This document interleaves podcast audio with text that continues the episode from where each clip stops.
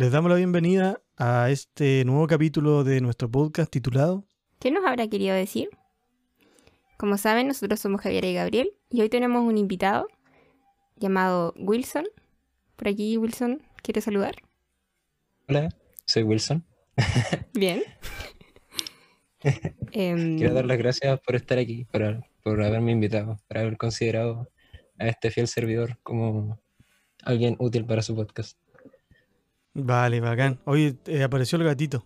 se ve bonito, pero Sí, ahí sí, ahí sí. ahí Ya, ahí sí. no Ya, bueno. Eh, gracias a ti por aceptar la invitación también. Eh, nos gusta recibir invitados, tener Sí. otros puntos de vista. Además que sabemos que tú puedes, o sea, probablemente tienes conocimiento debido a lo que estudias, así que por eso nos interesó tu presencia. Sí. Pero me faltó decir eso. Soy estudiante de artes musicales y de artes sonoras y musicales en la Universidad Austral de Chile. Ahora con sí, pero el conocimiento está. Ah, ya. Dale. ¿Pero fue por esta situación? ¿Piensa retomar después o no? Ah, ya. Si pienso retomar el próximo año. Ya. Bueno. Bacán, sí, po. Así que, eh, bueno, presentamos el tema. Esta vez el cover todavía no está hecho. Ojalá quede decente. No sé. No lo he pensado. El cover que ya debieron haber escuchado. Así que comencemos con el tema. ¿Quién lo presenta? Ya, Wilson. ¿quieres presentarlo?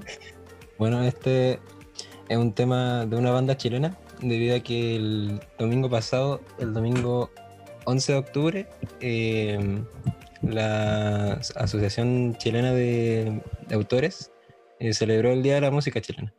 Entonces, este es un tema de la ley. Bueno, ya lo vieron en el título seguramente, es Día Cero. Ya, súper. Bueno, el grupo La Ley, nosotros siempre hacemos una investigación súper exhaustiva en Wikipedia, en La el primer resultado que nos aparece. Y bueno, fue una banda chilena, eh, acá que dice, periodo de actividad en 1987 a 2005 y después del 2013 a 2016. Sí, yo me acuerdo que ya era una banda medianamente vieja cuando yo, desde, desde que tengo memoria, creo. Así que sí, pero tenían hartos temas que pegaron. De hecho, este tema igual se escuchaba mucho, creo que lo bailaban. Nunca viví esa experiencia, pero temas como estos se bailaban en las discos. Se tuvo que haber vacilado. Parece, no, no sí. me lo imagino, yo no, no sabría vacilar esto. Sí, cuando hacen esas fiestas ochenteras, en la propaganda colocan música así, Mm, pues más o menos de este estilo. ¿Qué más dice? Fue formada. Ah, bueno, aquí estaba Beto Cuevas, que es de los más conocidos. Tenemos, claro, Mauricio Clavería, estará bien pronunciado. Pedro No. Frugrone, no, lo más probable que no. Y David López. Se pueden pronunciar como se leen. Igual estaría correcto. Claro. Y de los ex miembros que igual son eh, importantes y vamos a mencionar también, están Andrés Bove o Bob, no sé, se escribe Bove, y Rodrigo Abotriz. Chuta, ¿qué onda? ¿Estos yo no locos eran chilenos? Se supone que sí, pero. Mm, ya. Pero, ay, sí, de- estuve leyendo también que ellos. eh, en el, bueno, si supieran que nosotros estamos hablando de ellos como banda chilena, se sentirían muy honrados porque no les gustaba que los nombraran como banda mexicana La Ley. Mm, claro. Porque a pesar de que Beto Cuevas no vivió mucho en Chile, vivió como tres años, o no sé cuánto, pero la cosa es que de grande él vino a conocer sus raíces, porque se lo llevaron acá cuando era muy chiquitito. Pero él, eh, no, él quería ser chileno, pues, y entonces sentía que su país no lo reconocía y no le daba el, el reconocimiento necesario que se merecía. Hoy día, unos 15 o 20 años más tarde, le venimos a dar el reconocimiento en este podcast. Sí. sí, eso suele pasar, pues bueno, con Mon Laferte es lo que está más eh, está más latente, que se sabe que antes cuando era Monserrat Bustamante, opción ¿cuánto? Opción 7. Opción 17, parece. Opción 17. eh, no la pescaban, se tuvo que ir. Así que eso es como, no sé, quizá podríamos hablar un poquitito cortito, como una crítica sobre eso. No sé si Wilson nos puede ayudar igual. Desde la Lo parte puedo de la acompañar en- hablando de eso. Sí, ¿qué, ¿qué podemos decir de eso? Bueno, creo que es común que artistas chilenos busquen un mejor eh, pasar en afuera de Chile, ya que no, acá no están como las condiciones para poder surgir a lo grande como artista, ya que no están como Mm. suplidas ni siquiera las necesidades básicas.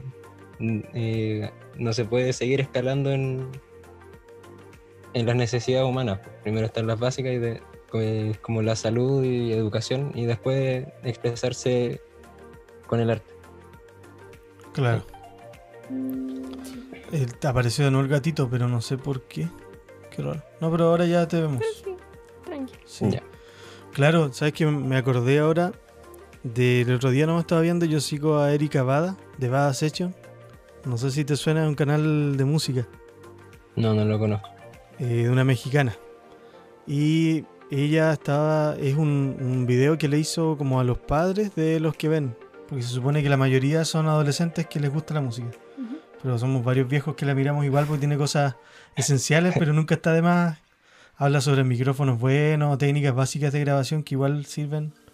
Escucharla. La cosa es que ella decía que sí se puede vivir de la música y daba un montón de ejemplos de que sí se podía. Y yo lo pensaba y acá en Chile no es así. Acá en Chile si no trabajas en otra cosa no es imposible casi. O sea, para una banda, mm, claro, emergente, si es que la cosa son los contactos, encuentro yo. Si no tienes contacto, gente y, y ahí te puedes empezar a mover. Sí, para emerger tienes que irte a otro país, si no. sí. ¿Seguimos con no la canción? acuerdo. Para no ser tan negativos. Dale. Ya. Comienzo yo. Dice, veo lo que creo ver y no veo más. De lo que pueda contar, no recuerdo nada. No hay necesidad de cantarlo más. Creo creer, temo temer, que esto es verdad. La vida se nubló en su totalidad. Estoy perdido y no sé mirar lo que dejé allá atrás. Está interesante, por decirlo menos. ¿Quién, quién dispara primero? Yo quiero hablar sobre lo que dice la música con respecto a la, mm, a la letra. Ya. Ah, o la interpretación que yo le di a la música sobre la letra. En esta parte la, mm, la melodía de la voz es súper monótona, se queda eh, como el 90% de las sílabas en la misma nota. Eh, entonces eh, refleja como la monotonía o lo que aburrido que va dejando atrás, por así decirlo. Varía súper poco, más que nada al final de cada verso. que va a representar el cambio que va a suceder en la canción un poco más adelante, en el coro o al final de la canción. Y asimismo, como va a explicar también usted, en la historia de, de la banda. Mm. Exacto. Sí, por eso no lo dijimos. Esta tiene, eh, tiene todo un trasfondo del disco al que pertenece esta canción. Por lo que investigaron los chicos, porque tuvieron a cargo la investigación, yo no. Y aún así, nosotros, como la canción anterior que hicimos de Sui Generis, ahí lo tenemos ahora. Ahí está. Estamos muy contentos por eso. está bonito. Así que, ¿qué estaba diciendo? Ah, sí, que la canción en sí tiene un significado especial para la banda pero nosotros vamos a tratar de hablar de lo que nosotros entendemos y lo que pensamos que podemos sacar dentro de todas las metáforas que aparecen ahí. po. Claro, yo no alcancé a analizar si estaba en algún modo específico esta canción, porque sentí que no estaba ni en en tonalidad menor nomás. Ah, ya. Dale. En No. la estrofa está en sol menor y Ya. el riff, in- eh, la melodía principal que suena al inicio está en la escala pentatónica, Ah, que bueno. siempre se suele relacionar con Asia, porque en Asia fue donde se in- inventó la escala pentatónica, donde siempre eh, recuerda como ese, a esa sonoridad asiática y oscura, ya que está en tonalidad menor. Bacán. Sí, pues, se siente una cosa media, media extraña. Lúgubre. Sí, Como logro, lúgubre. claro. Y bueno, en cuanto a lo que dice, eh, lo que me hizo sentir a mí, lo escuché varias veces igual. Y siento que es una persona, no sé por qué lo, siempre lo trato de llevar como a un sufrimiento que te produjo quizás alguien. Algunas decisiones malas que tomaste. No Algo- sabes por qué. No sé por qué, pero siempre me voy por ese lado, no sé por qué. Eso tiene harto que ver, claro, con lo que uno haya vivido, con lo que siente la, Ujú. la canción. Pero sí, a este personaje, eh, esas redundancias que tiene, creo, creer, temo, temer, eh, me está diciendo, por lo menos a mí, que no, no está seguro de nada, como que tuvo un shock muy fuerte antes. Y en esta parte, eh, claro, dice, veo lo que creo ver y no veo más. De hecho, si hacemos la diferencia entre, ¿cómo era? Ver, observar, igual hay Sí, una diferencia mirar. de, claro, Mirar. sí, ver y mirar. Entonces, en este caso, este no le cree a nadie ya, no cree ni siquiera lo que está viendo, por lo que yo entiendo. Y, Mm. claro, y claro, ahí lo dice un poco literal, pero eso trato de decir, la vida se nubló en su totalidad, estoy perdido. Y eso, lo de no sé mirar lo que dejé atrás, me llamó la atención. Porque es- no quiere, ocurrió algo tan fuerte que no quiere hacerse consciente, ni porque cuando uno mira hacia atrás se supone que el, el acto, de, acto de mirar hacia atrás, de recordar tu historia, te va a ayudar para mejorar y no volver a cometer esos errores, o volver a tomar la parte positiva. En cambio, si ni siquiera quieres, no, no sabes ni siquiera poder hacer eso, este, es un shock tremendo que quedaste... Todavía no estás listo para sanar esa herida. Sí, po. Por eso no quieres mirar atrás. No quieres recordarlo. sí no, no sé, cada uno puede dar su opinión ahora de esta parte. Em, No sé, sintieron lo mismo, no sé. Sea, sí. Sí, igual que una persona como que hubo una guerra y se acaba de parar de la guerra así como súper confundido y no entiende nada. Y bueno, también otras, otras ideas que tenemos con Wilson. que No sé si mencionarlas más adelante o, o al tiro. Mm, menciónala al tiro, ¿no? Ya. Después se va a entender mejor. Lo que yo. Em, lo que entendí la primera vez que leí la canción. O sea, no la primera vez que la leí, sino que varias veces ya la había leído. Pero mi primera idea, Interpretación. claro, interpretación, eh, fue que trataba de una persona que recién estaba terminando eh, una adicción y estaba empezando con la rehabilitación. Por el hecho de que se llama día cero. Porque cuando las personas van a rehabilitación, empiezan. Bueno, no sé, yo he visto las películas que le dan una moneda. No sé si eso será. También lo hacen acá, no cacho. Pero. Igual lo he visto. Sí, ya. Le dan como una medallita. Sí, como una el medallita. La Ah, medallita de un mes, cinco meses y así. Porque en el fondo van celebrando su logro, porque obviamente uno tiene que celebrarse y recompensarse, porque es algo que es muy difícil de lograr. El no beber cuando ya estás, eh, ya eres adicto ahí. Entonces yo pensaba que era eso. Y con Wilson también fuimos conversando que tenía sentido que fuera porque, eh, no sé si quieres decirlo tú, que más adelante va diciendo que tiene amnesia y eso. No sé, eh, habla más adelante en el coro de la canción, nombra este mm, largo camino que nosotros interpretamos como su camino de la rehabilitación. Eh, bueno, y eso. eso fue más o menos la visión que me dio la Javi, porque yo eh, más que nada entendí las primeras veces que leí la canción eh, como el shock nomás que tenía el tipo y que no sabía dónde estaba quizás qué le había pasado y ahora quería empezar su vida. ¿no? Mm, Ya, bueno. Sí, son visiones parecidas, a pesar de que no habíamos hablado mucho de eso. Y claro. ¿Seguimos? ¿Lees tú lo que viene? Dale. En ese camino largo que un día me vio caminar, nació esta ciega herida, que borró hoy día mi ayer. Ese es el coro, ¿cierto? Ujú. ¿Sí? Sí. Sí. Ah. Na, na, na, na, Sí. O sea, es como la, Eh, la música te tira para allá. Ay, Pero la Sí. música en esta parte pasa a la mm, escala relativa mayor. Eh, para la gente que no lo sepa, es una escala mayor o alegre, eh, formada con las mismas notas que la escala en la que estaba antes, pero en otro orden. Entonces ahora suena mayor.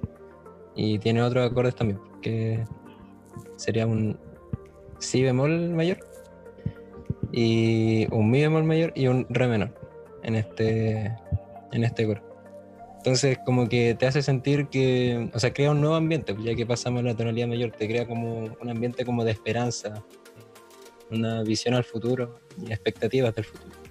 Mm, sí. Eso es como lo que sentí. Sí, buena. Igual. Claro, está bastante bien hecha la producción, en- encontré yo en, esa, en ese sentido. Es como el pop. Ah, y lo otro que me acordé ahora, que igual tiene que ver con un video que vi de Alvinch, que es un divulgador, sí, Mm. Alvinch, que él explicaba eh, lo comercial que se volvió la música y también lo complementé con otro video que también vi, que explicaba que la, en, en el género urbano, así se llama, ¿cierto? Reggaetón, sí, pero el- música urbana. Ah, en la música urbana eh, tratan de tirar lo más importante al comienzo por un algoritmo que tiene ahora Spotify y que si no pasa de, de tantos segundos no te pesca la reproducción. No es que tú vayas pasando por canción y si alcanzaste a escuchar tres segundos de ese tema le vas a dar plata al que la subió. ah, Entonces, si no escuchaste, no sé, no me acuerdo el número, pero más de 15 segundos del tema, no se pesca como que tienes una reproducción. A diferencia de Mm. YouTube, que tú pasas por el video y ya le queda una reproducción. Entonces, por eso están tratando de tirar la mejor carne al comienzo. Lo mejor de lo mejor al comienzo. El coro y, al inicio. Claro, el coro, la quedes. melodía más fuerte para que uno se quede escuchando el tema. mm, Y eso le criticaban a Despacito. Que esperaron a tirar la mejor parte después. Eh, así, tomando un riesgo que le salió bien. Demasiado bien. Desgraciado. sí. Pero eso, ¿de qué más estábamos hablando? Me perdí. Pues te insultar a la música urbana. entonces. Después de haberle dicho a Wilson que no queríamos Claro. fomentar el odio. De advertirme que no hiciera comentarios negativos. Claro.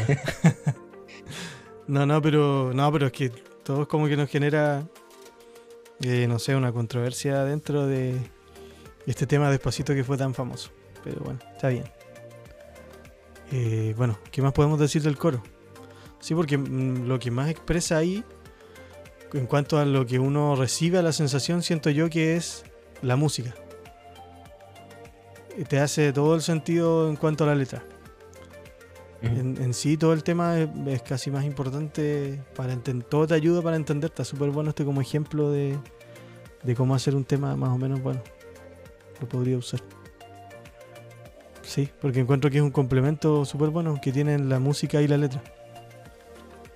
Pero la música te va guiando como en las emociones y la letra más en detalle.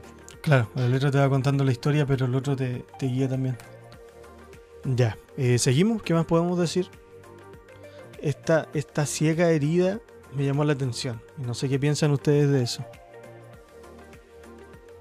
Aquí se pueden hablar los resultados de la investigación que hicimos Ya, hace un tiempo. Hace una larga investigación que comenzamos anoche con Wilson. Eh, bueno, por lo visto, o sea, por lo que leímos, este, el álbum Invisible, que es de donde proviene esta canción, se lo dedicaron a Andrés Bob o Bobe, no lo sé, que fue miembro de la banda, que componía también, y para ello creo que fue el miembro fundador, y él era el líder. Entonces, él murió. Y al morir, eh, queda como líder Beto Cuevas. Y todos eh, en Chile se empieza a decir que la banda mexicana La Ley había muerto. Y ya como que no iban a seguir. Y a ellos, claro que no les gustó eso, po. más encima con el luto de su amigo, un integrante. Y tildándolos de que la banda ya había muerto antes de preguntarles a ellos qué iban a hacer. Ellos intentaron salir de entre las tinieblas como el ave fénix con este nuevo álbum, que fue un renacer para ellos, que es eh, Invisible. Y ahí hablan de del luto que están pasando con la muerte de, Andrés y a la vez la rabia que tienen con los medios y con no, con no con Chile, sino con los medios chilenos, que lo que están haciendo es invisibilizarlos quizás, por eso se llama invisibles. Lo que están haciendo es decir que ellos ya como que murieron, todo terminó. Y eso de eso se tratan todas estas canciones, como de decir nosotros estamos aquí todavía, estamos sufriendo, pero estamos, ¿cachai? Entonces, por eso podría ser eh, Nació estaría ciega. No, no sé. ¿Ibas tan bien? ¿Qué pasó? Sí, va súper inspirada. Pero es que lo de, lo de la ida ciega me deja perpleja. Sí, pero analicemos Claro, en sí la, metáfora, la herida. ¿Qué- ¿Qué, qué podría significar ciega? O, o que esté viendo la herida. No, no sé. No, no lo logro entender. O sea, si la herida no ve es porque está todavía en shock. Podría ser eso también. Sí. Como un-. Mm. Y con respecto a que ya dijimos lo de que había muerto Andrés, es por eso lo- en el primer verso, primer estrofa, perdón. Estoy perdiendo todo mi, mi don. Ya. Creo creer, temo temer que esto es verdad. En el fondo eso le pasa a uno cuando pierde a un ser querido. Eh, no. Tienes miedo de aceptar que de verdad está pasando. Y ya no lo vas a volver a ver. La vida se nubló porque todo se pone negro y uno no entiende cómo seguir con su vida. Estoy perdido, te sientes solo. Y no sé mirar lo que dejé ahí atrás. Y claro, no saber, no, no puede, en el fondo le duele recordar ese momento en que su amigo estaba vivo. No sabe cómo Sí. volver a... Igual, claro, ese temo temer, uno cuando, bueno, nosotros hemos tenido pérdidas como cercanas varias veces. Y claro, de primera uno trata de no, para no bloquearse por lo menos, eh, no asimilarlo al tiro. Y de- porque cuando es demasiado cercano tienes que hacer ciertos trámites, hay que hacer... Hay que un- seguir adelante y Sí. Sí, po. Primero... lo terminé reprimiendo. Claro, primero hacer todo este rito para que salga de la mejor manera, tener no quebrarse tanto en, en todo lo que tengas que hacer y después recién lo, lo asimilas. claro, como a los 5 o 4 días empiezas a entender lo que está pasando recién. Después de ya haber hecho todos los trámites, de haber sepultado casi al... Sí. De ahí asimilas que ya no lo vas a ver más y ahí ya viene. Claro, pues marca un hito en tu vida. Un antes y un después que le gusta decir tanto a la prensa ahora. Claro, Esa palabra sale tanto, no sé por qué. Igual que cuál es la otra que dices tú que digo yo, no obstante. no pero- obstante. pero el meme es de-.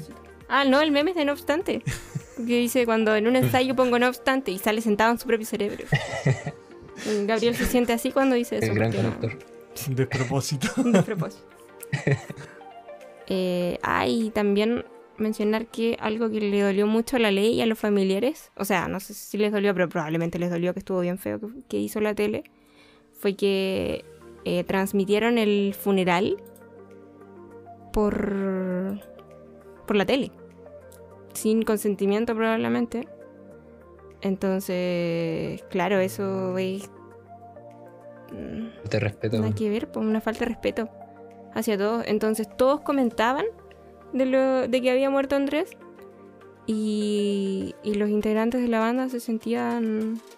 Pues de eso les dio rabia, pues, porque en el fondo hicieron de una noticia... mm,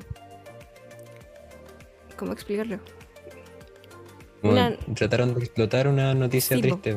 Claro. Una muerte de alguien. Lo Mm. hicieron un, Un show. un producto. Claro. Eso. Claro, y de hecho lo dicen en la siguiente estrofa, ¿la leo?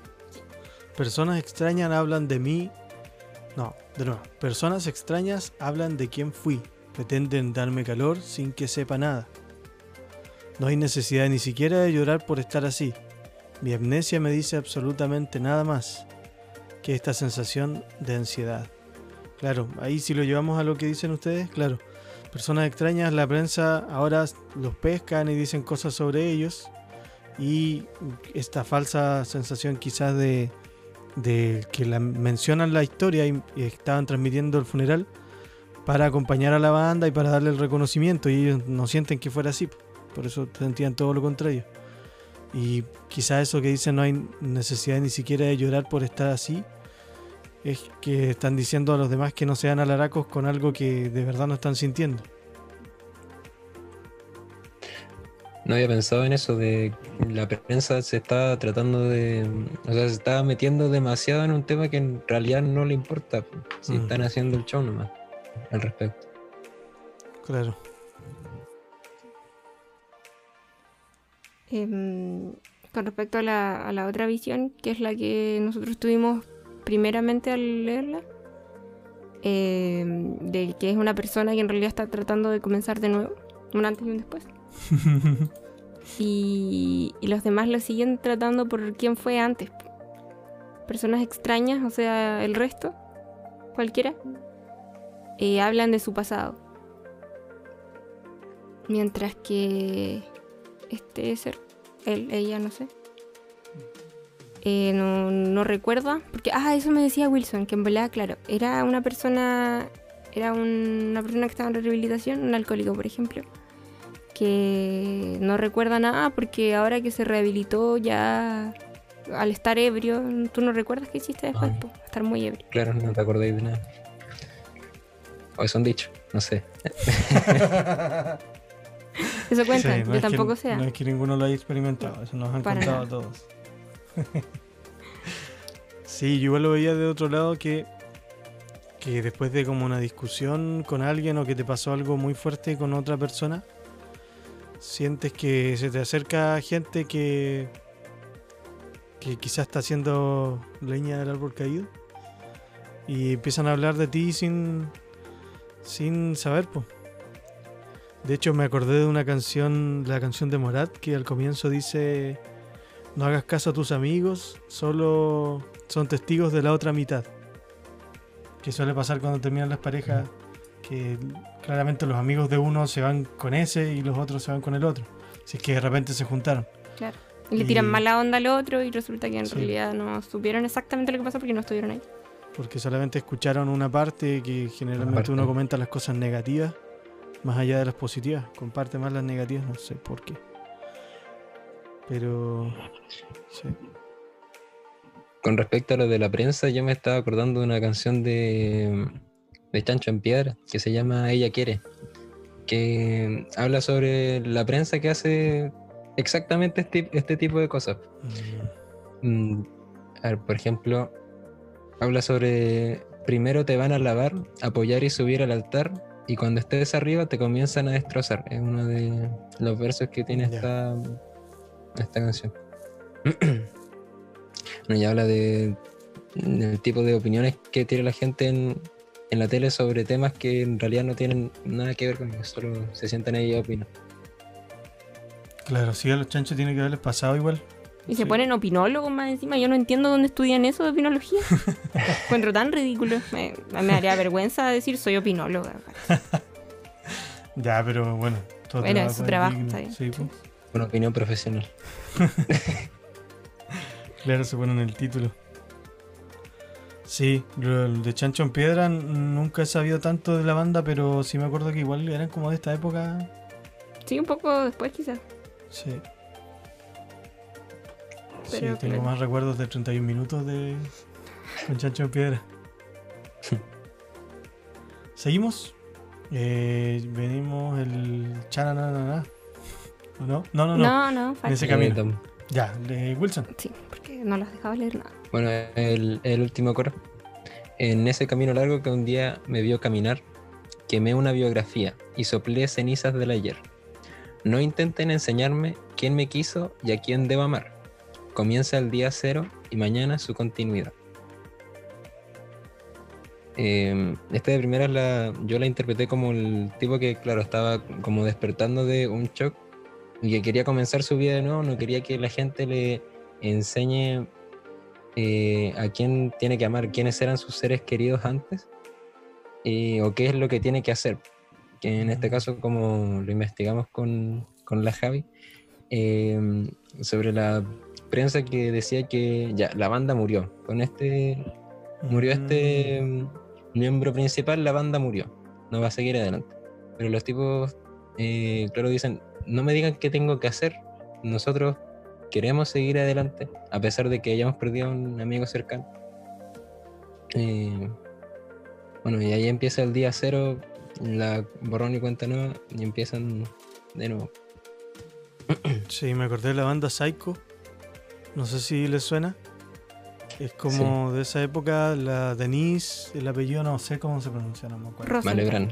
Vale, eso. Malebran. Y claro, ellos también me acuerdo que la primera vez que escuché de esa banda fue porque le dieron como tres semanas que ellos tuvieron un accidente, eh, murieron, murió un integrante y hasta daban detalles de que iban de gira con los instrumentos, los instrumentos quedaron con sangre y todos esos detalles que son totalmente innecesarios. Un poco, nunca supe si faltó que colocaran las fotos de los instrumentos con sangre. Así de cuático. Y después a ella como que tampoco la pescaron tanto. O sea, la banda después creo que no siguió, no estoy seguro. Pero sé que la prensa se aprovechó de eso, por eso voy. Claro. No, dando sí, pues, detalles innecesarios. Es que me quedas mirando como que estás hablando. morboso. Sí, Sí. Como es la prensa. Sí. sí. Y a mí me quedó dando vuelta la frase quemé una biografía y soplé cenizas del ayer. Porque lo de soplé las cenizas del ayer estaba cuático. Sí, aquí está, pero di tu Dale, interpretación. no, no, dale. no. Ah, bueno. Yo tampoco lo había entendido mucho. Claro, lo de que me una biografía, yo por un segundo pensé que había matado a alguien. Pero estaba un poco loco. O que había echado. Yo, sí, ahí yo pensé que había echado a perder la vida de alguien. O sea, había mandado una embarrada. Y tu experiencia vivida. Pero claro, lo que encontramos en nuestra exhaustiva investigación es que no, con quemar una biografía, bueno, se refiere a que de cuando se refiere a que muere Andrés Bob. Em, pero, o sea, significa olvidar todo lo que construyó la historia de un sujeto. Destruir el pasado. Pero soplar cenizas del ayer es reconstruirlo y basarse en el ayer para construir el futuro. Eh, soplar cenizas del ayer es, de todos modos, aferrarse al pasado. En este sentido, la ley busca quemar tu pasado, renacimiento, pero a la vez aferrarse al mismo. Siguen siendo la ley como banda. En el fondo crecer desde la muerte de Andrés Bob. No suprimirlo, sino que avanzar desde ahí. Recordándolo, pero a la vez sabiendo que nunca va a ser igual porque él ya no está. Como lo que le pasó a los Jaivas. ¿Cuando murió el gato? Sí, Ah, un montón de veces. Cuando murió Gabriel primero. Y después murió el gato. Wilson, ¿algo que decir sobre esa estrofa? O ya dijiste. Bueno, ya dije lo que pensé de los primeros versos. Em, bueno, sobre lo de quemar ceniza del ayer tampoco pude darle un, un buen significado desde, bueno, antes de realizar la investigación. sobre quemar la biografía, eso sí, eh, pensé que hablaba de su propia bi- biografía, de que eh, me imaginé un tipo que estaba despertando un shock, creí que estaba desechando su propia vida pasada para poder Ah. empezar de nuevo hacia el futuro. Creo que por eso tenía Sí. amnesia en el fondo. Que no recordaba su pasado. O no quería. O no quería recordar. Sí, porque dice, arriba es como... Veo lo que creo ver y no veo más. Estoy pensando que saltando. Como que se cierra a mirar otra cosa. Sí. Sí, Mm. eh, ¿cómo se llama? Sesgo. El sesgo profesional que uno suele tener. O el sesgo... ¿Qué? ¿Por qué te estás Que riendo? lo dices como si fuera una palabra tan complicada. Es que no me acuerdo cómo... No, no me acordaba cuál era. ya. ¿qué- ya que me interrumpiste, ¿qué ibas a decir? No me acuerdo. Ya. Eh, no sé. Me- Wilson igual estaba hablando algo. No, eso no. que. eh, in- o sea, solo me imaginé el tipo despertando de, de un shock sin recordar nada y dispuesto a empezar de nuevo. Ya. Sí. Eh, seguimos. Dice Chada Dada da Down dos veces y soplé cenizas del ayer. Down después y soplé cenizas de mi ayer. No, intente- no intenten enseñarme quién me quiso y quién debo amar. Quién me quiso y a quién debo amar. Ah, Eso era lo que decía. Sí, y ahí termina la letra. Y el otro es na, na, na, na. Que lo usaba harto la ley, me acuerdo de hartos temas. Se suele usar en el pop para rellenar. para rellenar el coro. O de incómodos. hecho, ni siquiera necesariamente en el pop, sino que Maiden, los temas más conocidos que tiene de Trooper, el coro es wow, wow, wow, wow", y nada más. sí, Un pero buen recurso igual. Le da el sello propio de la banda. sí, Y al final termina con la intro de nuevo. Volviendo a ese mm, ambiente como oscuro, que no sabes dónde estás, como de confusión. Que ahora si lo interpreto de nuevo, claro, es como un ambiente como de confusión, no sabes dónde estás, como si estuvieras despertando de un shock, po. ¿cachai? Mm. sí, Y la muerte La al canción final empieza como si estuvieras despertando. Una confusión. y tampoco quieres aceptar que los demás te digan qué pasó. Es una cosa rara. sí, pues porque recarga harto que no intenten enseñarme quién me quiso y a quién debo amar. Tiene la convicción de empezar de nuevo, ¿no? Sí. Sí, bueno, esto es cosa de cada uno. Sí. Pero sí, ¿qué más podemos agregar? Que el quien me quiso y a quien debo amar igual lo asocio con, con algo que podría estar pensando Andrés, muerto, ¿ya? Porque cuando es el funeral o el velorio, cuando muere alguien, todos lo quieren. Mm, Todos lo aman y van a verlo y todos muertos bueno. sí. Entonces, eso podría ser también verse como algo como que ellos están honrando la memoria de Andrés, diciendo que no sirve de nada que la tele y un montón de fans que en realidad decían que era una banda mexicana lo vayan a ver y a sufrir su muerte. Y que porque ahora lo quieren, pero antes no. Y ni siquiera es que lo quieran, porque la tele lo único que quería hacer era explotar ese. Mm. hacer un show de eso y no realmente eh, darle el reconocimiento que se merecía. Ah, sobre. oh, sobre comienza el día cero y mañana su continuidad. Eh, claro, es como si estuviera despertando un shock que yo creo que todos los que hemos perdido un ser querido hemos sentido eso en algún momento, quizás más paulatino o tal vez un día mismo en que despertamos y, y no, no, no logramos asimilar. O sea, no sé, pues pensamos, por ejemplo, tengo que ir a tal parte con tal persona, hasta que algo te dice, no, esa persona se murió, tienes que ir a su velorio. Sí. Claro, es como la primera vez que tú nombras a la persona y no te has dado cuenta que, o sea, claro, la nombras pensando que va a estar ahí todavía. Claro. Sí. Ese puede ser como el día cero. Y mañana su continuidad y es en el fondo... em, claro, el Que la día vida cero- sigue. Sí, pues, el día cero día sería el día después de Andrés, como después de Cristo. Y, y después eh, todo eso se hace. Todo ya es después de Andrés. Ahí vendría siendo la continuidad. O Es después del bonito ser el querido. tema. Sí, Sí, me gustó. Porque no, no es como el típico de que alguien muere. De hecho, si uno no sabe la verdadera historia, no, no se da cuenta. Nosotros no nos dimos cuenta. Mm. Y cuando lo supimos, quedamos impactados. ¿Verdad, Wilson? Sí. Sí, es una bonita forma de hacer una crítica a, a todo esto, claro, tanto lo- a los medios como lo- a lo mismo que a ellos no los haya pescado en Chile. Ha pasado varias veces eso que mm, no pescan a los artistas chilenos y se van a Mm. otro lado. Como con La Violeta, que se fue a Francia. O Gabriela Mistral igual, que, me- que se fue de Chile. Mm, También. Sí, razón. Y varias bandas más que acá no conocemos que son de acá, que están en otros lados. Sí. Es un poco más actual igual. eh, no sé si vale para ustedes, pero Paloma Mami. Porque igual estuvo en rojo, po. Sí, puta, Como Ah, ¿verdad, la? Laferte, igual estuvo como Paloma Castillo, opción no sé cuánto. estuvo como dos semanas o tres semanas y la echaron porque dijeron que era mala y la, la estaban forzando a hacer como Mon Laferte. Y ella no quería. Le gustaba el trap y el reggaetón y no querían que cantara eso. Entonces ella dijo que se... Y no, no la dejaban hacer música propia tampoco.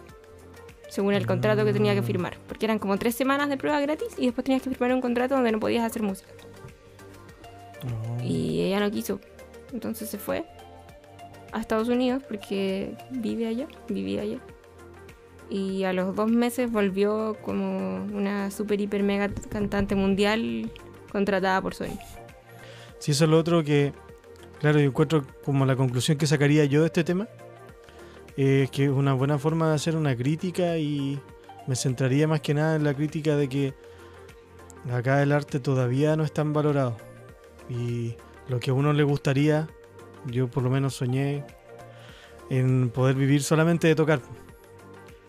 Y es complicado, uno tiene que hacer otras cosas. Lo que sí, eh, para ser como más específico, con esto, esta crítica que yo decía, que es lo que de Erika Bada, explicaba que en México sí se puede vivir de la música. Claro, acá lo puedes hacer, yo siento que lo hago, y muchos lo hacen, pero también uno hace otras cosas. Imagino como Wilson está en la carrera, si- siento que está enfocada también a la producción y a otras cosas relacionadas con la música, ¿cierto? Algo hay, algunos ramos en los que se ve eso.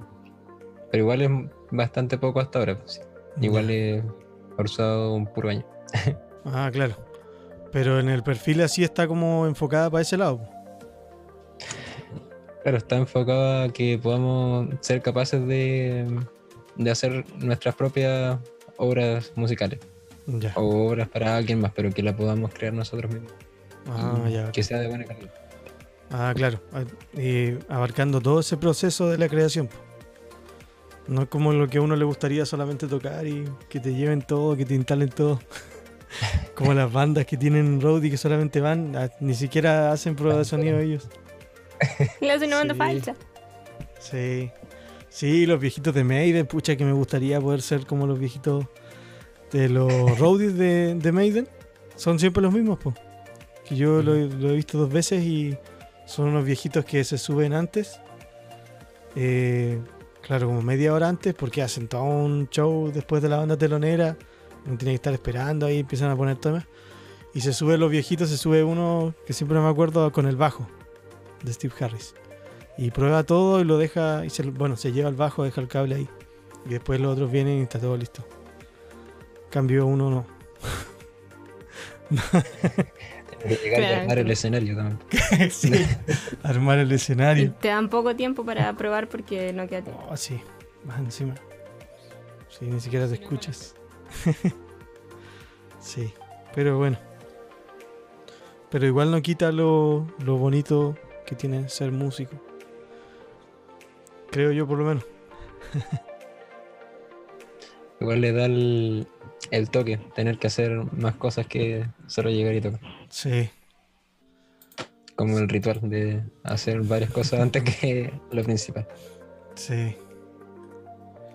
Eh, no sé qué otra conclusión podemos sacar. ¿Qué conclusión quieren dar ustedes del tema o qué mensaje les entrega? Que eso es como que lo... la temática de nuestro podcast. Bueno, estaba viendo hace tiempo, o sea, hace unos días en realidad, otro video como motivacional y lo conjugo con la letra de esta canción en el que, o sea, y el mensaje que me llega es que hay que tratar de seguir adelante, ¿no? No te, no te sirve de nada llorar, como decía ahí, estando así. No, llorando, o sea, te puedes liberar, claramente es necesario, pero no te sirve de nada quedarte ahí para siempre. Hay que seguir adelante. Sí. Claro, también es uno de los mensajes positivos que entrega. No, que, que tu foco no sea llorar. Claro. Esa es en el fondo la cosa. Tratar de no quedarse atrapado ahí para siempre. Sí. A pesar de que duela y que. Aunque igual no sé si es tan sano, pero a pesar del shock, igual seguir adelante. Pero yo creo que es lo más útil, lo más práctico en ese momento. Mm. Porque después la vida sigue y va a haber tiempo para sanar. Pero. Claro. No digo que no haya que llorar y No, no, el- no, para nada, pero creo que en el momento hay que reaccionar nomás. Y después, ya con el tiempo, va a haber tiempo para sanar, pero siguiendo adelante, po, porque todo el día en tu pieza, tres meses, no vaya a llegar a ninguna parte. Ya, entonces, como para ir despidiendo, ¿Alguien que quiera decir algo más? No, yo volver a darle las gracias por considerarme eh, útil en este espacio. Un agrado conversar con usted. Igualmente. Vale, bacán. Sí, sí, aportaste cosas interesantes. Así que gracias por la disposición, por esperarnos. Tuvimos media hora de retraso. No voy a decir por qué, no, mentira. no, no, también hubo problemas técnicos porque, de hecho, lo subiste a la historia, pero del... el de Mike Wazowski.